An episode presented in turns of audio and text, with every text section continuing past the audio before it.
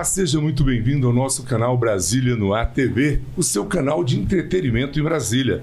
Nosso canal tem a produção da Start 7 Produções e, é claro, o podcast 7x7, que tem um bloco muito especial. Gente como a gente. Gente que trabalha, gente que faz e que veio aqui para contar e vem aqui para contar a sua história, partilhar com a gente os momentos de alegria, de tristeza, você é convidado a se inscrever no nosso canal Brasília no Ar TV e acompanhar tudo isso que acontece aqui no podcast 7x7. Hoje eu tenho alegria em receber Paulo Fernando. Boa tarde, Paulo. Tudo bem? Boa tarde, caríssimo amigos, pessoas que nos acompanham. Uma alegria estar aqui nesse canal. E eu estava quando eu cheguei aqui pensando sobre a questão do rádio, né? Eu sou um apaixonado pelo rádio. Fantástico. E aí, quando nós tínhamos o rádio, você disse, não, o cinema vai destruir o rádio. E o cinema não destruiu o rádio. rádio. A televisão vai destruir o rádio, não destruiu. É e o computador, e a internet, e Netflix, e continua. Evidentemente, com novas adaptações. É verdade, essas novas tendências, né? O podcast nada mais é de um rádio com imagem. Exatamente. É isso, Paulo Fernando. Mas vamos conversar primeiro sobre Paulo Fernando. Paulo Fernando é natural de Brasília. Exatamente. Eu, eu, nasci em Brasília, mas a minha família toda é do estado do Piauí, hum. lá de Piripiri, do Piauí. grande. Grande, família bem tradicional, nos Resendes, dos Freitas Melo, fundadores da cidade, família política lá. E eu tive a honra de receber o título de cidadão piripiriense. Olha que legal. E agora, no mês de julho, eu vou receber o título de cidadão piauiense. Então, você piauiense de fato e de direito. Direito, né? Que bacana. Paulo Fernando é casado. Não, bem casado. Muito boa, gostei. Bem casado, pai de quatro filhos. É isso. E isso é filhos naturais. Que tem mais 50 é, filhos que eu digo que são dos santos inocentes. Isso. Então, eu tenho quatro filhos naturais, tenho um, um no céu. Sou, sou, casado há 20 anos com a minha esposa, doutora Rebeca, que é advogada também. E nós temos aí há mais de 30 anos trabalhando no movimento Pro Vida. E aí eu já perdi as contas da quantidade de crianças e afiliados que nós temos. São muitos. É um trabalho muito bonito que nós vamos falar dele no decorrer do nosso programa, viu? Muito interessante. Paulo Fernando é advogado de formação? Eu, eu digo o seguinte, né? É, às vezes você vai preencher uma ficha, né? Aí tem lá, profissão. Então, eu sempre coloco professor. Eu tenho orgulho de ser professor. Né? Ah, tá. Sou advogado por ofício né? e jornalista e radialista, assim, por diversão, por hobby. Que bom, não é? Paulo, que bom. Interessante que é. Eu sabia que você era professor, principalmente na área de direito, né? É, exatamente. Você, você ministra aula em, em, quais locais aqui em Brasília? Então, eu tenho aí um, uma grande trajetória nos principais cursos preparatórios para concurso e lá no âmbito da Câmara dos Deputados também. Eu sou especialista em regimento interno da Câmara e do Senado ministrando aula dessa matéria e também direito eleitoral, direito constitucional. E você esqueceu de me falar de uma outra virtude, uma outra profissão sua. Você também é escritor? Também. Olha sou, sou escritor, né? E algumas obras publicadas, obras para vida, obras de direito também. É? Agora, eh, no mês de abril, vou tomar posse no Instituto Histórico e Geográfico do DF, que eu fui eleito agora recentemente, que é outra área que eu também gosto muito, é área de pesquisa, de história, né? de colecionismo. Né? E sobra tempo para a doutora Rebeca de Mello, lá, sua esposa? Eu sou muito, eu sou muito disciplinado. Sim. E lá na, na congregação que eu frequento, dos Legionários de Cristo, uhum. que, ali na paróquia Nossa Senhora de Guadalupe, na 311, 312, e nós temos lá muitos carismas, né? E uma questão que, que sempre é abordada lá é a questão do tempo. E lá eu aprendi o seguinte: Deus tem pressa e Deus não pisca. É então, em virtude disso, eu sou muito disciplinado e não costumo perder tempo com coisas efêmeras. Então, eu faço muitas coisas porque eu sou muito disciplinado. Mas sofredor é só você. A, a, doutora Rebeca e os seus quatro filhos não têm esse problema não. de torcer pro Botafogo. Não, eles acabaram torcendo pro Botafogo por adesão. Os meus filhos são botafoguenses porque eu fiz a máxima. Se não for Botafogo, não come. boa, boa. Vou fazer isso lá em casa também. Eu sou fluminense. A partir de hoje, quem não for fluminense, não o Botafogo é o verdadeiro time católico. Sabia, Marcelo? Não sabia. Tá na Bíblia. É Eu mesmo? provo. Mateus 2,16. Ah. Quando os reis magos foram visitar o menino Jesus, eles seguiram a estrela solitária. Os reis magos já eram botafoguenses. Olha aí, rapaz. Paulo Fernando também é cultura. Bacana, não sabia. boa, boa comparação. Paulo, agora me conta. Nesta trajetória de pai, é, missionário, advogado, professor, filósofo, o que mais você gosta de fazer? Sofrer pelo Botafogo, e claro. É um, não, eu não digo que é um sofrimento, né? É um refrigério da alma. Tá certo. Então, dentro dessa desses vários talentos que graciosamente Deus nos concedeu, o que eu gosto mesmo é de ministrar aula. Eu sou um, um professor é mesmo? É, um professor. Bacana, bacana. Eu gosto mesmo de, de ministrar aulas, de orientar, não é? principalmente em relação à vocação das pessoas, ouvir né, aquela situação e orientar, ó, vá por aqui, faça isso, faça tal curso, vá para o seminário, né, faça é, aquilo. É, é, muito interessante. Não é? Ajudar o discernimento. É, né, isso é muito importante. Agora, Paulo, me conta uma coisa. Dentro da sua vida, dentro de tantas coisas que você faz, tem o pró-vida, o pró-família. Isso. É uma luta, né, Paulo? Então, eu tem um cara de padre? Tem ou não? Vamos perguntar Olha aqui. nossos internautas. Outro dia eu estava na catedral, uma senhora falou assim: Dom Marconi, eu queria me confessar. Eu falei, mas eu não sou Dom Marconi. Eu só me confundi com, meu, altura, né? com meu amigo. Então, é. eu muito cedo, eu fui para o seminário, que eu tinha essa vontade ardente desde criança, adolescente. E eu, desde garoto, eu frequentava já a paróquia do Divino Espírito Santo, lá no Guará 2, é. no colégio onde eu estudei. Ali na 32. Isso. Eu fui à missa ontem lá. Olha que bacana. E lá no colégio que eu estudei a vida toda, no La Salle, eu tive uma boa formação católica, minha família, e participava dos grupos jovens na paróquia e também no colégio. Fui fundador do grupo jovem no colégio. E aí, ao terminar o segundo grau, eu fui para o seminário. Fui fazer o discernimento em Anápolis, com o Santo Bispo Dom Manuel Pestana Filho. Estava lá, e um belo dia o senhor bispo me chamou. Imagina, Marcelo. Quando o bispo chama um padre, é porque, já é uma, uma é. coisa complicada. Imagina o bispo chamar um seminarista. É uma coisa muito comum. Não foi nem o reitor. e aí, chegando lá, o bispo falou assim: Paulo Fernando, tenho três perguntas para lhe fazer. Falei, tudo bem. Você gosta de acordar cedo? Falei, não. As primeiras orações. São cinco. Era cinco e meia da manhã. É. Você gosta de tomar banho de água fria? Eu falei, não. Porque o banho lá era frio. Frio. Só depois é que eu descobri o motivo. Ah. Que era para diminuir o libido do seminarista. É mesmo? É. Eu fiquei calado, o senhor bispo ficou calado, e eu falei assim: qual é a terceira pergunta? E o bispo falou assim: Eu ia perguntar se você é curioso, mas já tô vendo que é. já me deu um fora o bispo, já, né? Já descartou logo de. E aí eu fiquei assim, meio sem graça, e ele falou assim: Você vai muito na biblioteca, que na hora do, do descanso, depois do almoço, eu sempre ia para a biblioteca. E o bispo falou assim: O que, que você vai fazer lá? Vai ler os livros de filosofia, teologia moral, a vida dos santos? falei, não. Vou ler os jornais. Olha aí. E o que, você lê nos jornais? Eu falei, eu queria, quero saber as notícias da Assembleia Nacional Constituinte. Estávamos no ano de 1987.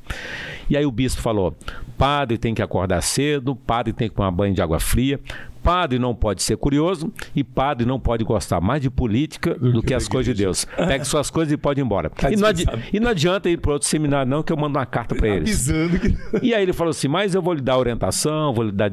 Né, você vá fazer direito, vá fazer é. ciências políticas, que é a sua vocação, e ele era um profeta. Que bacana. Você vai ajudar a igreja por meio dessa atividade. O que diz São José Maria Escribá, né, fundador do Opus Dei, a santificação por meio do trabalho. E assim eu fui obediente ao bispo, fiz direito, por orientação dele, me especializei em processo legislativo, em regimento interno, ao ponto de dar aula, né? Eu dou aula para os deputados, para os senadores, e dessa maneira, então, ajudando né, a igreja, não só a nossa arquidiocese, como a CNBB também, e a nossa anunciatura apostólica. As aulas iam demorar para começar, eu tinha três meses de férias e fui lá passear. E nesse passeio, então, conheci uma moça, me encantei por ela, e eu, que era quase padre, tornei-me pai. Casou. Fiquei com mais medo do que o bispo, não. Não pai da moça me chamou, falei, vamos resolver, vamos. É para casar, passei no vestibular agora, jovem, 18 anos. Aí ele falou, não, vamos resolver. Tem um amigo médico e nós vamos resolver isso fazendo um aborto. Que E eu falei, não, aborto não. Eu nem era do Provida, mas obviamente eu era católica. Uhum. Falei, se não quiser a criança, dê-me para tomar conta, mas abortar em hipótese nenhuma. E aquela confusão, a mãe dela não queria, não queria, o pai pressionando. E aí eu tinha que voltar a Brasília por causa do alistamento militar, né, o serviço militar obrigatório aos 18 anos. E nesse intervalo, então, pressionada por mim e pelo pai, ela no momento de desatino pegou um revólver e se matou. E, obviamente, matou meu filho. E eu procurei o senhor bispo. Ele ouviu atentamente, ele era um, um homem muito santo. E ele falou assim: ó, você perdeu o seu filho, mas você vai salvar muitas vidas. Vou lhe apresentar um grupo. Forte? Human Life International, Provida Internacional, lá em Miami, na Flórida. E eu conheci e já estou aí há mais de 30 anos efetivamente salvando vidas. Diferente das feministas.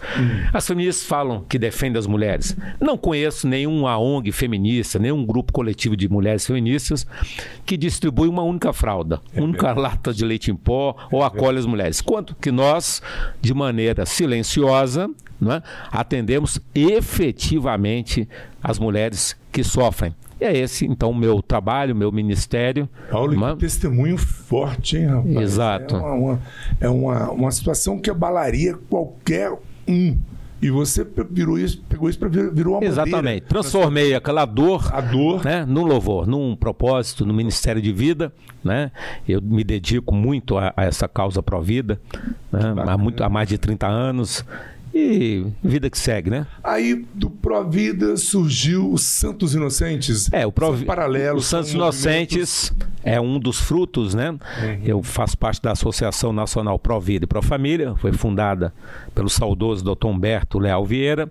Eu fui vice-presidente muitos anos e por meio do Pro Vida Pro Família nós ajudamos a fundar inúmeras outras comunidades Pro Vidas espalhadas pelo Brasil. Cada um com a, com a sua característica. Nós temos no Rio, temos em São Paulo, temos no Paraná, no meu estado, no Piauí, por aí vai. E, digamos assim, o filho predileto, né, o filho dileto é o Santos Inocentes. Estamos lá há muitos anos, na Samambaia. Eh, Recentemente mudamos para uma sede nova, uma- um- lá na Samambaia, na quadra 433. Temos a nossa casa de abrigo Santa Diana Bereta Mola, onde abrigamos as mulheres grávidas. Temos lá o nosso bazar. Então eu sou um, um colaborador, digamos assim.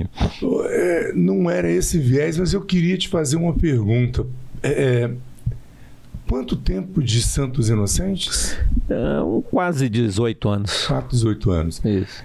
Nesses 18 anos, eu acompanhei alguma- um pouco e, e vi é, uma vez, parece que botaram fogo num, num lugar que vocês tinham que abrigava essas pessoas. Exato. No ano de 2018, foi bem, no ano das eleições, nós tínhamos um bazar chamado Santo Antônio, de frente à nossa eh, sede, e tocaram fogo, né? E aquilo foi um desalento, né? Mas tiramos aquilo um grande propósito, porque aquilo causou uma comoção muito grande na comunidade, não só na Samambaia, mas em toda a arquidiocese, né? E o número de doações foi tão grande que nós pudemos reconstruir o prédio do bazar e reformar o outro prédio e tornar os Santos Inocentes mais conhecido. Nesse decorrer desses 18 anos, eu tenho certeza que tem cada história sem comprometer ninguém. Aqui Certo. não é o nosso, mas eu, Eu, fiquei curioso. eu lancei um livro que está esgotado, chamado Missionário em Defesa da Vida, onde eu relato algumas das inúmeras histórias de atendimento. Não é? Nós temos várias táticas e estratégias de abordagem, desde uma simples conversa, a gente mostra o bebezinho com 12 semanas, Oh. mostra o pezinho, né, que eu uso aqui, ó, Que bonitinho, um pezinho, Ela- ela- até exames de ultrassonografia, enxoval, né, cesta básica. Pezinho, o bebê tá com quanto? Do, 12 semanas. 12 semanas. É. Então, tem- até casos mais extremos que temos que ir à polícia. Nós temos várias maneiras de abordagem. Então, são muitas histórias. Vou relatar duas aqui. Tá. Eu estava no Gama, fui fazer uma palestra lá na paróquia, Nossa Senhora Aparecida, e era final de semana, e para aproveitar, né? Eu falei, ah, vou aproveitar e assistir a missa aqui. E durante a missa vi um garotinho. O garotinho vinha, me cumprimentava, voltava, puxava a calça da minha perna, a mãe tirava, várias vezes. Tudo bem. Quando fui saindo da igreja, encontrei um rapaz. Ele falou: Nossa, estou lhe procurando há dois anos. Eu falei: Mesmo, é. Você fez uma palestra na minha escola. Eu tinha engravidado minha namorada e assisti a sua palestra e desisti. Eu queria apresentar o meu filho. Era o garotinho. Olha. Você veja aqui. Que coisa. coisa. graciosa. Não, fantástico. E se você me perguntasse qual foi o caso mais difícil? Isso. Então, uma moça é, deficiente mental, 34 anos, a idade mental dela de 6 anos de idade. E aí, muito humilde, né? A mãe diarista, muitos filhos. E um belo dia passou mal, a mãe levou no hospital, estava grávida. E tudo que o mundo quer, né? Estuprada, pobre, deficiente, entrou na justiça, conseguiu autorização judicial para a prática do aborto, mas tem uma, um anjo nosso lá no tribunal que todas as vezes que tem esses casos eu sou avisado. Olhei. E eu fui falar com aquela senhora, ela estava irredutível, no caso a avó, né? Uhum. Já que a mãe não tinha condição de discernimento. Eu levei um enxoval, ela falou assim: Você trouxe roupinha para minha boneca? Que ela não tinha discernimento que estava grávida. Era que... Ofereci um suco para ela, falou assim: Não, não posso tomar, não, que minha barriga está crescendo, estou tomando muita água. Meu Deus. Você veja a inocência. A inocência. E aquela senhora, eu usei todas as táticas, todas que eu conhecia, e nada irredutível. E então foi marcado o aborto, né, no Hospital do Gama. E eu fui no hospital. Era domingo de Páscoa. O aborto ia ser feito na segunda-feira pela manhã. Eu e uma grande senhora, que já falecida, Dona Maria Cora, ela rezando. E eu falei assim: puxa, preciso entrar no hospital. Falei para Deus, coloca os instrumentos necessários para isso. Encontrei um ex-aluno. Olha aí. Onde eu vou, né? Eu, encontro, eu estimo que eu já deva ter ministrado aula para mais de 150 mil alunos. Então, qualquer lugar que eu vou, eu encontro o aluno. Encontrei o aluno, o que, que você precisa? Eu preciso entrar no hospital. Entrei. E no caminho eu falei assim para Deus, né? Coloca as palavras certas na minha boca nesse último momento. E aí me veio a imagem. A última chance, né? Me veio a imagem do Silvio Santos. Ué? Silvio Santos. Silvio Santos. Silvio Santos. O apresentador da TV. O apresentador. Ah. Entrei no quarto, ela ficou espantada e eu me lembrei do Silvio Santos. Falei para ela assim: qual é o maior sonho da senhora? O que, que a senhora mais deseja? Ela falou assim: uma casa própria.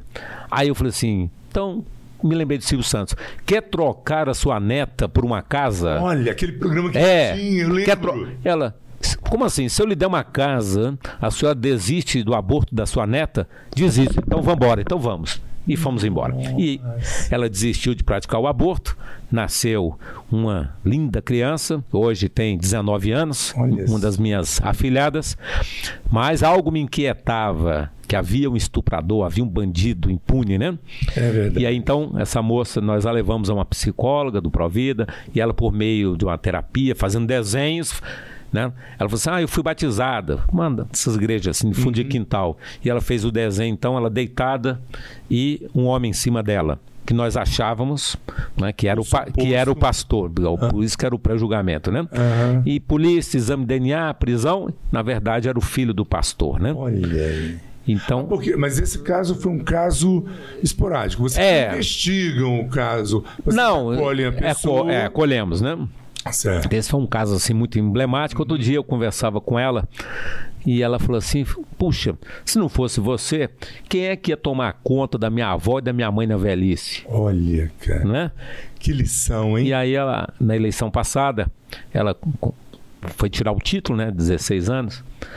E aí ela falou assim: Ó, oh, quero ir lá no cartório eleitoral do Gama, tirar o título. Eu falei, tudo bem, te levo lá. Aí ela falou assim: eu quero tirar o título para poder votar em você. né? Que valor tem isso, né? Não, impagável. Exatamente. Vale mais, vale mais do que ser eleito. É verdade, é, é verdade. verdade. Agora, falando nisso, o bom de conversar com pessoas assim que vai deixando o apresentador à vontade é que vai surgindo. Eu recebi ontem uma notícia muito triste que na Espanha eles mudaram o Código Penal para prender as pessoas que estão rezando na frente das clínicas de aborto. Exato. Então lá nós temos uma legislação permissiva, onde o aborto é legalizado, e o nosso movimento Provida lá. Uma... Veja só, então o movimento Provida lá, já que o aborto é legalizado, assim como em alguns estados americanos, uhum. nós vamos para a porta das clínicas, uhum. né, para, naquele último momento, tentar demovê-las da prática do aborto, convencê-las, ou, quando não conseguimos, para rezar por aquela mãe, por a alma daquela criança. E fomos surpreendidos, então, por essa legislação que é altamente, é, digamos assim, autoritária, totalitária, né? Impedir a manifestação de fé, a liberdade religiosa a liberdade da, das pessoas, é, né? Lá também está proibida a liberdade. Exatamente. Já está cerceada. Lá Exatamente. Então você veja que a que ponto nós nós chegamos, né? Então são o que eu chamo os novos Herodes, né? Não é verdade? Outro, é verdade. Você imagina, às vezes me perguntam assim, quando é que o movimento Pró-Vida foi fundado? Olha, foi lá na, na, década de 70, nos Estados Unidos, e aqui no Brasil foi no Rio, em Petrópolis. Mas o movimento Pró-Vida começou aonde? Lá na Galileia. É. Que quem foi o primeiro Pró-Vida? São José. É. Claro, Verdade. porque os soldados, os soldados de Herodes estavam indo, indo ali atrás das crianças até dois anos. Então eu imagino a primeira criança é. que morreu pelo soldado de Herodes. Foi a primeira pessoa que derramou sangue em nome de Jesus, o primeiro Marte. Então nosso movimento Pro Vida começa ali. Por isso que São José, portanto, é o padroeiro do movimento Pro Vida. Que bacana. E isso, é, é Paulo Fernando, está tá, tá atingindo em cheio o Brasil, né? Porque agora nós estamos vendo também é, vereadores invadindo igrejas coisa louca. É o cessamento é. de liberdade religiosa. É, um, é uma, eles querem empurrar a goela abaixo que eles estão certos, nós estamos errados. E o que que dá para fazer? Esse rapaz, ele pode, por falta é, de decoro, nós temos um, um Código Penal uhum. de 1940. Ah. Então imagine que 1940 né, da época é. dos nossos avós, seria inimaginável que, que alguém fosse invadir uma igreja e profanar ou interromper uma santa missa. Então a previsão penal é muito pequena, né?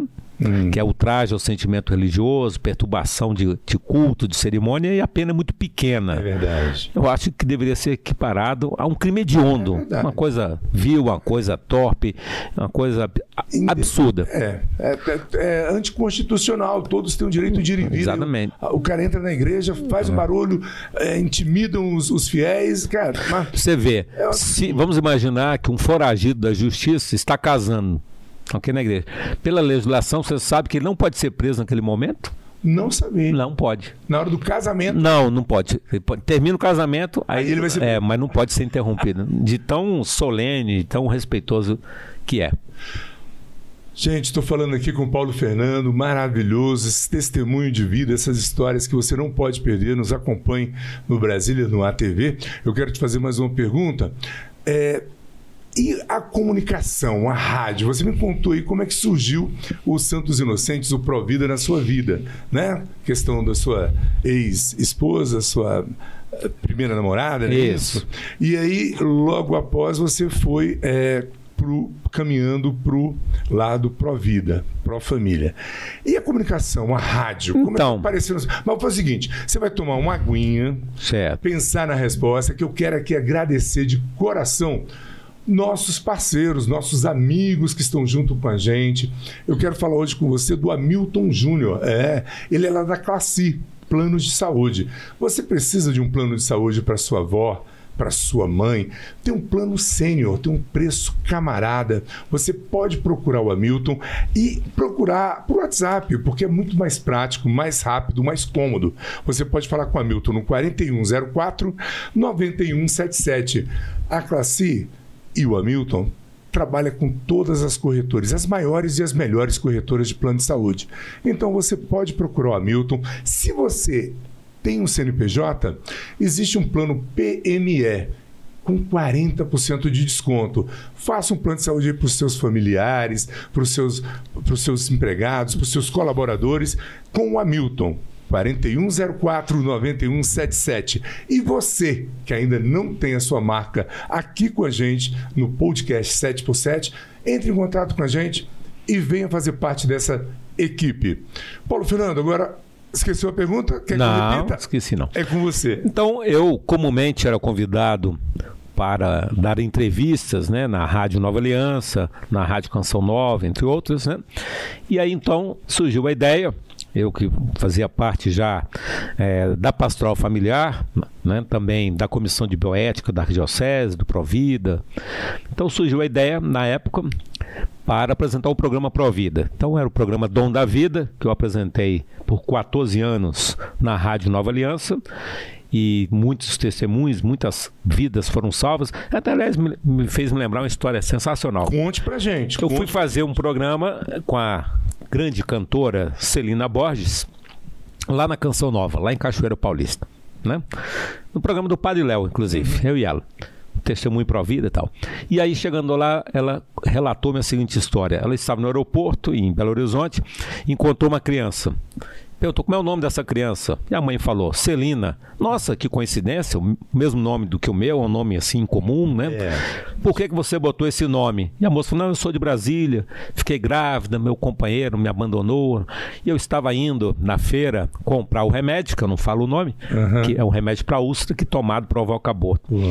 E no caminho eu liguei o rádio aleatoriamente, tinha um rapaz falando. Era o programa Dom da Vida, da Rádio Nova Aliança. Olha. E lá na hora do programa eu falei assim, inspirado: Para você que deseja abortar, eu ofereço Deixe-me Nascer com Celina Borges. Ah. Ela ouviu a música e desistiu. Então, nós somos canos sujos, somos canos enferrujados, mas que nós levamos a levar água limpa para as pessoas. E o rádio, os canais, né, também servem para isso. E depois é, eu fui convidado e assumi a diretoria da Rádio Rádio Maria Brasil. A Rádio Maria é a maior emissora do mundo. É mesmo? Nós temos mil, 1.400 frequências em mais de 70 países. Que bacana. A maior emissora do e mundo. Hoje você está então, com quais programas de rádio? Então, e aí, eu, durante três anos, eu fui diretor da rádio, Maria, a nossa sede ficava ali no Guará. Tentamos é, adquirir uma frequência, não conseguimos, e agora a Itália, né, onde fica a sede da Rádio Maria, achou melhor que, que fôssemos para Goiânia. Então, nós estamos lá com uma nova direção e um novo canal em Goiânia. Eu, atualmente, eu faço um programa chamado Com a Palavra, o professor Paulo Fernando toda segunda-feira às 10 da manhã, na Rádio Federal, que fica lá onde, em Águas Claras, onde eu moro, que é um programa que eu escolho uma palavra. Então, com a palavra política, eu pego uma personalidade. Esportes, aí falo de um time, conto uma história. Cultura, aí falo de um, de um escritor, falo de um cantor, né? alguma personalidade da cultura. Brasília, falo de alguém de Brasília. Brasil e o último quadro é, vale a pena ver de novo. Eu escolho uma música antiga, do passado, conto a história dela, do compositor. Hã? Que bacana. Você divide é, por blocos. É por blocos, né? Todo programa tem essa dinâmica. Exatamente. Já estamos lá há três anos apresentando. Qual é, qual é o dial dessa rádio? É radiofederal.com.br.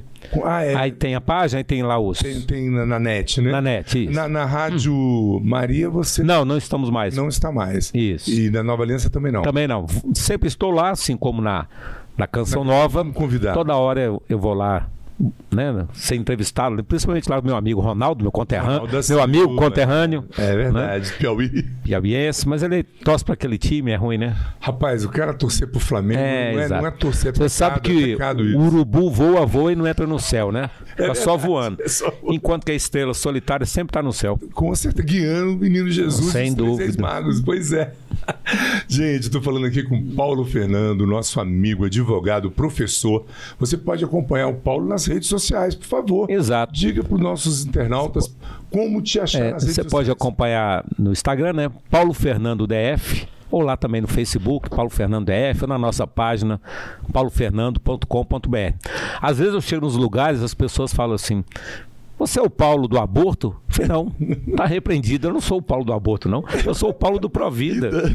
Mas eu vi uma curiosidade, eu li em algum lugar, não me recordo, que parece que as pessoas procuravam achando que era clínica de aborto. É, Vocês é, convenciam. É, essa é uma estratégia que nós utilizamos, que eu não posso falar aqui qual é a estratégia, uhum. mas as pessoas nos procuram pensando que nós vamos fazer o aborto. E aí nós temos todo um trabalho Bacana. de acolhimento, de convencimento, e geralmente as mulheres desistem de praticar o aborto. Lá no Santos Inocentes, você ocupa qual cargo? Eu, digamos assim, apesar da minha idade, né, os cabelos brancos e pintados. A barba branca? É, eu sou. Os cabelos estão pretos, as barbas é, exato. Então eu sou uma espécie assim de homem propaganda. Bom né? demais. Não sou mais garoto propaganda. Não ocupo nenhum cargo na direção, até mesmo por causa das minhas atividades políticas, para deixar bem, claro. bem separado. Bem, ter... Isso é uma coisa tão é. séria e que eu, eu não utilizo, não instrumentalizo a atividade provida para a campanha eleitoral. Nem falo É verdade. Não tem material meu, não, não falo, não, não faço esse constrangimento, esse conhecimento às mulheres que atendemos, né? Entendi. É, é muito distinto as coisas. Tá, mas para nossos internautas que estão ouvindo, tem uma pessoa querendo... Ah, então temos lá Como é que a gente faz? toda uma chega? equipe Ah. com mais de 30 funcionários, né? Liderados pelo meu diletíssimo amigo, administrador do Santos Inocentes, Ari, também piauiense. Sabe que os piauienses vão dominar o mundo, Ué. né? E aí você pode acompanhar o trabalho do Eu, Santos achei, eu sempre Inocentes. achei que ia ser os baixinhos que iam dominar o mundo, mas os chineses, não os baixinhos piauienses. Que... Eu, Sem querer ofender, claro, gente. certa perdoa. vez eu fui fazer um curso, né? E estudante, não tinha dinheiro, lá na Espanha, né? Aí você pegava um trem, comprava o bilhete e você tinha um tempo para voltar. E eu parei lá numa praça, né? E tinha uma feira, assim, de artesanato e comida. Eu fiquei ali olhando. Tava aí um colega, né? Aí tinha uma senhora, assim, né? Vendendo lá uns negócios, um artesanato. Eu falei para ele assim: Essa moça tem uma cara que é do Piauí. Aí ela falou assim: Sou de Floriano. Olha aí. Na França, é isso? Na Espanha. Na Espanha. Tem piauiense no mundo Tem, espalhado em Então, tudo que é canto. Paulo, você, você- você é impagável. Floriano, muito bacana. Agora vamos mudar o foco. Política. Como é que caiu na sua vida? Eu sei que você tem uma carreira meteórica. A sua primeira eleição em 2014 você teve 27 mil e poucos votos. Então veja, eu venho de uma família lá do interior do Piauí, em que avô, bisavô, né, tetravô, desde né, do Império, né, temos se- senadores nos nossos antecedentes, né, que eram políticos, né. Tá, da minha mãe, dos meus tios, ninguém quis, então passou para minha geração. E eu, desde garoto no colégio, no La Salle onde estudei, era dirigente do Grêmio Estudantil, né, líder do grupo jovem na- no colégio, na igreja, depois na faculdade também. Fui eleito três vezes para o diretório acadêmico da faculdade e desde jovem já frequentando partido político. Na época, o meu primeiro partido era o PDS, Partido Democrático Social. Fui presidente da juventude do partido em Brasília. Depois eu fui presidente nacional da juventude e, obviamente, atividade profissional. Né? Eu só tive três empregos na vida. Olha que Olha que interessante. né? Trabalhei a vida toda na Câmara. Por um, um período eu fui diretor da FUNAP, Fundação de Apoio ao Preso, e agora, os dois últimos anos, eu trabalhei lá eh, no Ministério da Mulher, da Família e dos Direitos Humanos. Né? E eu, então, sempre trabalhando com assessoria parlamentar, dando aula lá na Câmara, no Senado, né? E participando efetivamente das atividades partidárias. E eu tive a graça, a oportunidade de conhecer o doutor Enéas, o Olha. famoso, meu nome é Enéas. Inclusive agora, mês que vem, vai ser Podemos chamá-lo de profeta. Profetizou muita coisa Exato. no passado que está aí hoje. os vídeos dele fazem sucesso. Não é? Mês que vem agora vai ser lançada a biografia dele. Meu nome é Enéas, né? E eu tive a oportunidade e a honra de ter sido professor dele. Eu fui professor de regimento Ah. do Dr. Enéas e depois ele convidou-me para trabalhar com ele e trabalhar no Prona. Né? E eu tornei-me uma pessoa melhor depois que trabalhei com ele. Ele nos faz muita falta no cenário É político, né? não só como político, mas também como médico, na questão da, da pandemia. E aí, Marcelo, é coisa curiosa. Quando eu conheci em 2003, ele usava assim na mesa dele um vidro grande, assim, tinha uma, um negócio de borracha preto, e ele apertava assim e era álcool gel. Olha aí. Em 2003, o doutor Né já usava álcool E gel. ninguém falava nem pandemia, ele Não, já ele já usava. Que isso? Não, eu cumprimento muitas pessoas, eu sou médico, então para não transmitir doença para as pessoas, eu. Olha né? só, Então ele era um cara. hein? E aí então eu fui candidato, né, a deputado federal, muitos amigos, eleitores perguntam por que você não se candidata a distrital?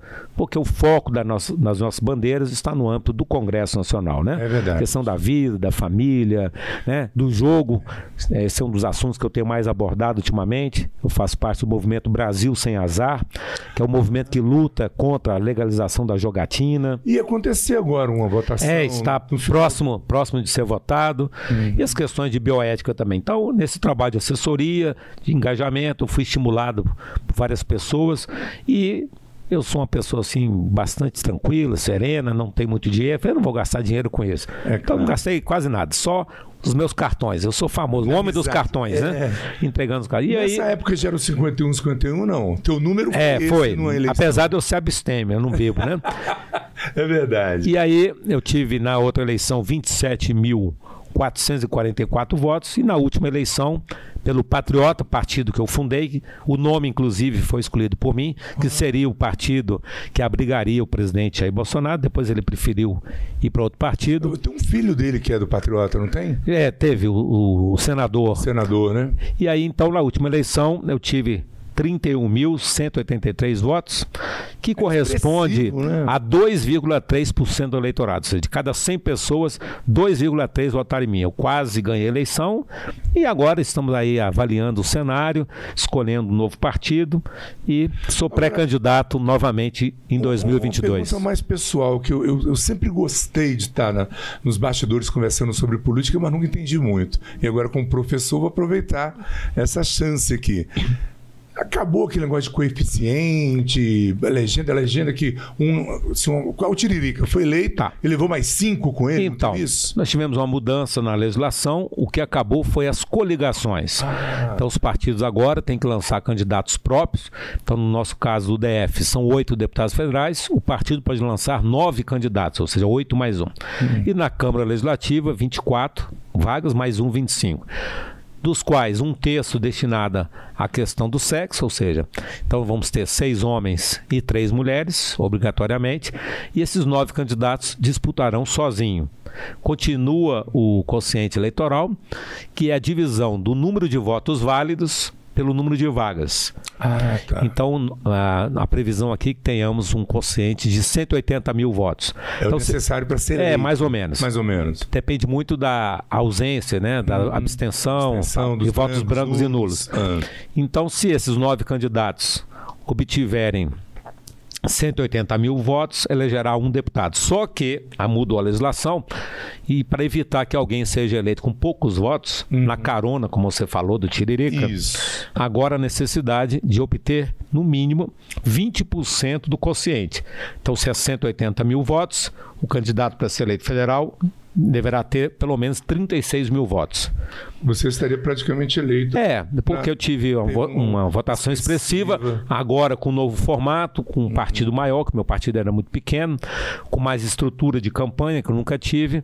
Né? E agora nós temos aí um fundo eleitoral generoso para todos os partidos, que salta os é, olhos, é, é uma muito, coisa. É muito dinheiro. Nosso presidente aí, Bolsonaro, vetou o fundo eleitoral, mas os deputados senadores derrubaram o veto. É verdade. Que é uma afronta, um dinheiro da saúde, educação, de segurança ser aplicado em campanha. Mas são as regras do jogo né? E não, nós, vamos, nós somos apenas peças nós vamos utilizar o fundo é é, partidário com parcimônia, sem exagero, sem desperdício, é. sem coisa errada, para que possamos disputar em pé de igualdade. Porque eu, eu vejo alguns colegas, não, mas é um absurdo usar. Se você não usar o fundo eleitoral, é como se fosse uma disputa de carro que você não tem combustível. É. O carro não sai do lugar.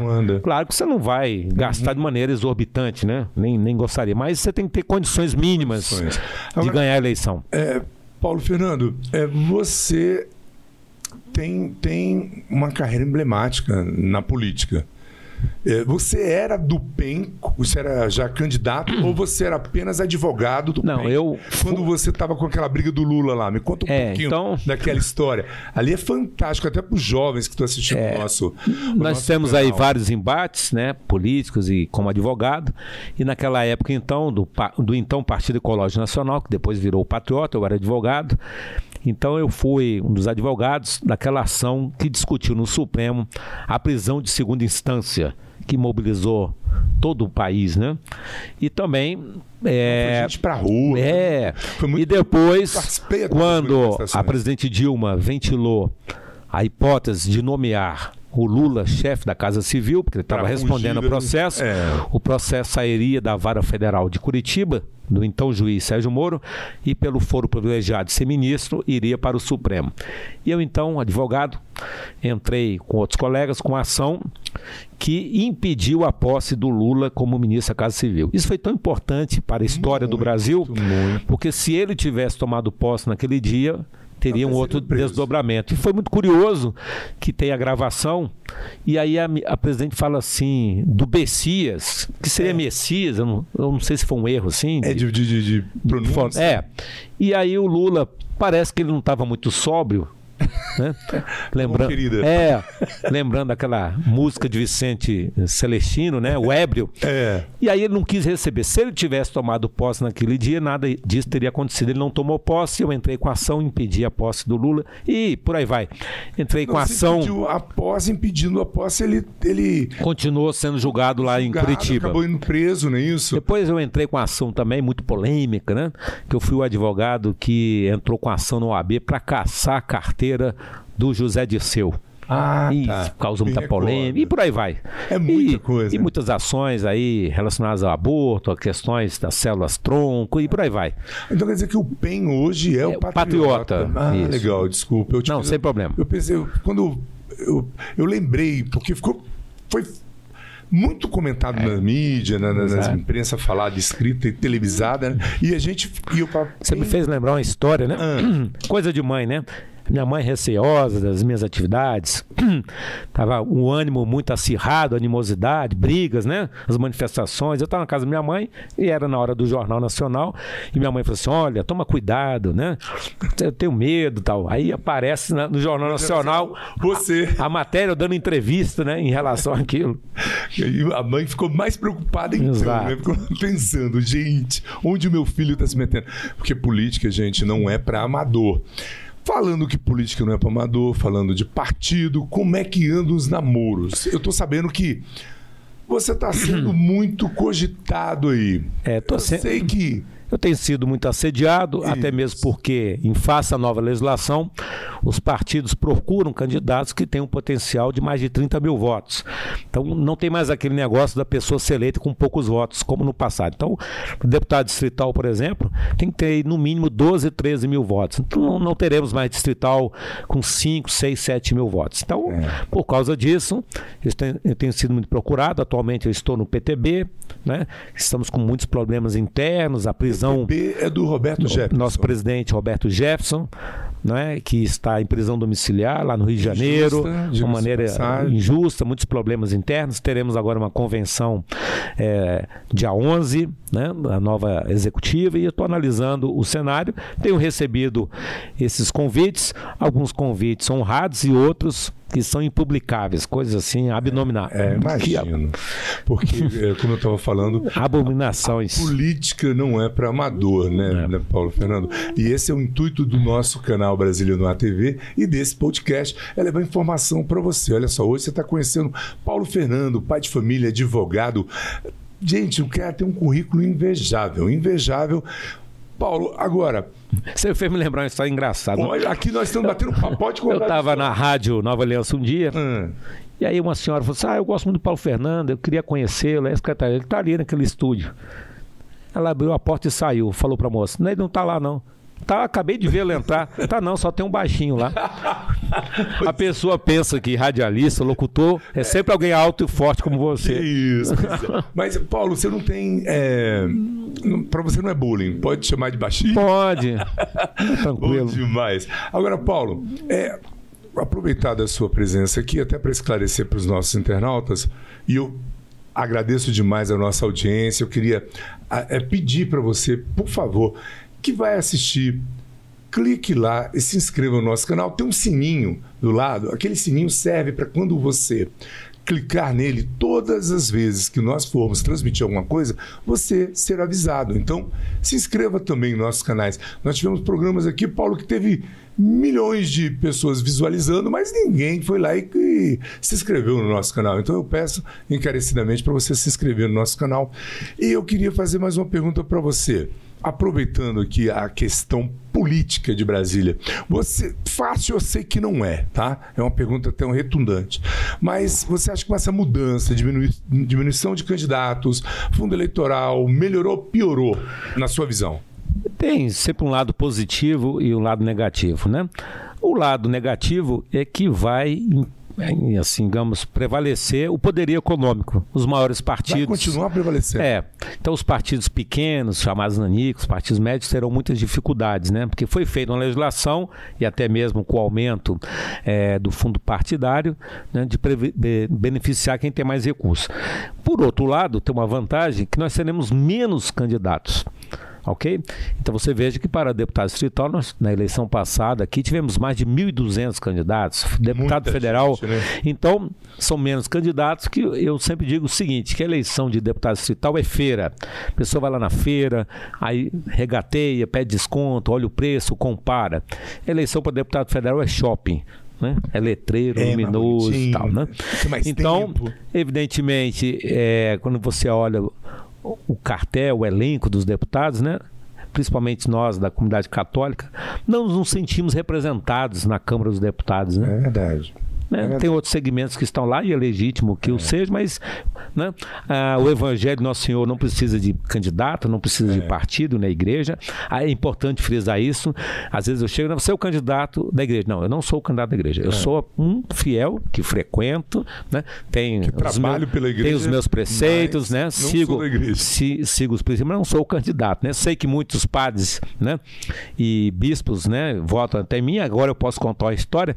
Eu voto no La Salle no colégio onde eu estudei a vida toda, e na eleição passada eu fui cedo e estava na fila né, nada mais nada menos que o nosso cardeal Dom José Freire Falcão. Olha que bacana. Votava na mesma sessão que eu, pedi a benção e tal, ia ali conversando com ele, né? E aí ele estava acompanhado de uma freira, entregou um papelzinho para ele, né? Que seria a cola, né? para quem? E eu, né? E eu, como o bispo falou, eu sou curioso, né? Saber que. Eu dei uma olhada e eu fiquei muito, e eu fiquei muito honrado quando eu vi lá Federal 51 51, né? né? Ele muito discreto, não falou nada, ele me conhecia, né? E eu fiquei muito honrado. Assim, eu acho que a igreja age com prudência, com sabedoria. É, eu acho que esse é o papel é. dos nossos sacerdotes, orientar os fiéis. Você veja a palavra candidatura, né? Vem do latim cândido, aquele que é puro, que deveria ser, né? É pessoa sem máculas, né? E muitas vezes eu vejo muitos candidatos que eu não vejo a vocação. Não basta ser uma boa pessoa. Tem que ter o dom. Tem que ter a vocação. Não basta ser uma boa pessoa e ser vocacionado e não ser preparada. Você veja que na Câmara Legislativa tem mil leis declaradas inconstitucionais. Então eles perderam tempo e dinheiro, leis que não servem para absolutamente nada. nada. Então, por exemplo, é, foi discutido lá uma lei, e não é quem está nos assistindo, não é piada, para o animal símbolo do DF. Olha aí. Ok? Você está brincando? É sério. Tinha três projetos. Um era para nomear o peixe Pirá Brasília, que é um peixe que tem aqui no lago. Uhum. O outro era para colocar o Juscelinos Candangos, que é um camundongo do Cerrado. Meu e Deus. o terceiro para ser o Lobo Guará. E ficaram lá os deputados discutindo. E isso levou tempo. É, não, e... é um absurdo o lobo ser um animal, não traz uma boa imagem para as crianças, a história do, do, lobo mal, do chapeuzinho. e eu lá assistindo aquela Gente, patifaria. me desculpa. Mas não é não. Aí aí o outro falou assim: não. Mas eh, não pode também ser um camundongo, fica rato, sujeira, corrupção. e o outro deputado falou assim: não, pior é esse peixe. Né? um peixe homossexual. O peixe era hermafrodita. O deputado disse que o peixe era homossexual. Resultado: votaram e foi aprovado, né? E o lobo guará é o animal símbolo do DF. Eu não sabia. Eu pois é. é. o símbolo do Guará. Aqui em Brasília, Justamente, a minha, a minha cidade de origem, né? É. Pois é, eu não sabia que era Brasília o símbolo. Então, eu acho que é uma perca de tempo, uma inutilidade, né? E a Câmara Legislativa poderia voltar os seus olhos para assuntos mais, mais importantes. Sérios, Talvez né? porque estejamos muito próximos ao poder, né? Tá aqui, ó, o uhum, Congresso é. Nacional, e o noticiário geralmente é sempre sobre as questões da Câmara e do Senado. É os nossos olhos não estão muito voltados para a Câmara Legislativa. Vários amigos, apoiadores me perguntam sempre por que, que eu não me candidato à Câmara Legislativa, né? Porque eu tive 31 mil votos. Se a metade dos meus eleitores me abandonasse e votasse em mim para distrital, com 15 mil seria eleito. É. Não, eu respeito, mas o, a minha linha de atuação, as bandeiras que eu travo, estão é, no âmbito do Congresso. E, e nós temos foco, vários né? colegas, é.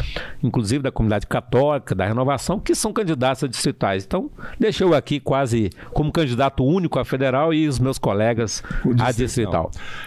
Essa questão, só para esclarecimento do nosso, da nossa audiência, Essa questão do número segue sempre o número do partido. É, o federal são quatro números de campanha, uhum. os dois primeiros referem-se à legenda do partido. Então, o mas, PP é 11, o PL é 22, o Patriota mas 51. Você brigou, pagou caro, como é que foi com o Lula? Porque ele queria 51, 51 e você... Não, 51 era o número do Patriota. Brincadeiras né? Brincadeiras E agora parte. o PTB é 14. 14. E, e na época da convenção do partido, o candidato escolhe e a convenção homologa a escolha. Maravilha. Paulo Fernando, uh, desculpa, é, eu queria que você agora falasse com os seus amigos, conhecidos, como pré-candidato. Eu vou abrir os microfones e a câmera da verdade para você. Você fique à vontade. Dê os seus conselhos para essa juventude de hoje em dia que vai votar pela primeira vez, como você falou, eu lembrei dessa menininha que foi tirar o título, se você for levar lá. É, é, existe, né, Paulo, um peso muito grande, uma responsabilidade muito grande. Você não está apenas indo lá votar no fulano porque é teu amigo. É um assunto muito sério. Nós estamos mexendo com o país. Ah, é muito fácil reclamar, né? Ah, os políticos não fazem nada, eles roubam, mas na hora de votar a pessoa não leva a sério. Então você, como cientista político, com toda a sua formação, que você deixe a sua mensagem para as pessoas que estão nos acompanhando, que vai assistir esse vídeo da nossa página no YouTube. Ok. Os microfones são seus. Então, cientista político não, um professor, né, de direito. É. Então, imagine que o nosso irmão Marcelo, ele tem lá um, uma desavença com um torcedor do Flamengo e ele resolva pedir para você, tricolor, né, uma arma. E você, de maneira incauta, empresta a arma para o Marcelo. E o Marcelo, então, comete um crime. Então, você, tricolor, vai responder a esse processo né, como copártice, como coautor desse crime. De tal sorte que uma pessoa católica, principalmente, cidadã que deliberadamente vota em alguém que lá, como parlamentar, vai votar contra aquilo que nós defendemos, você está sendo copártice. Então, se aquele deputado vota favorável ao aborto e uma criança vai ser morta no sistema único de saúde, você que votou nele, você vai ser coautor, você vai responder por isso. De tal sorte que a escolha de candidato eh, vem da liberdade das pessoas. Então, eu acho que você tem que ir no Google, põe lá o nome do candidato, quem ele é, o que ele fez, né? qual é o partido dele, com que ele anda, se já respondeu o processo, se já foi condenado, se cometeu atos de improbidade. Né? Veja também a sua formação. Aí fala, ah, mas isso é uma questão elitista. Não, você tem que ter uma pessoa minimamente é, preparada. preparada. Eu lá, como assessor parlamentar, esses anos todos, vi umas barbaridades. Como voto o deputado fulano de tal. Voto não. E eu falava, deputado, a emenda é sua. Você está votando contra um... Nossa. Então, são muito é, despreparados. Então, vê se a pessoa é preparada. Né? Ver se é vocacionado.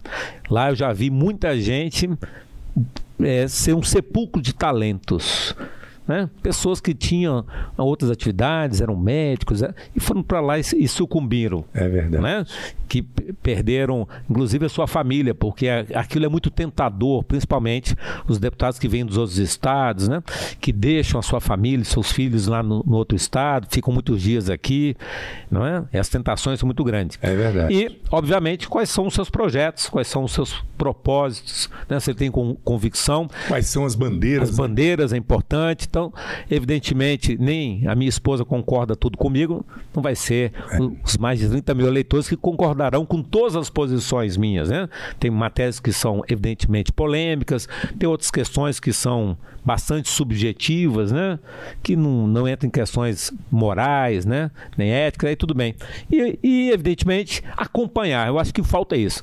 O eleitor acompanhar o trabalho do deputado que ele votou. As pessoas não acompanham, nem lembram é quem votou. É verdade. Então você veja, eu já vi essa cena, no dia da eleição, as pessoas pegam um santinho no chão e votam naquele número.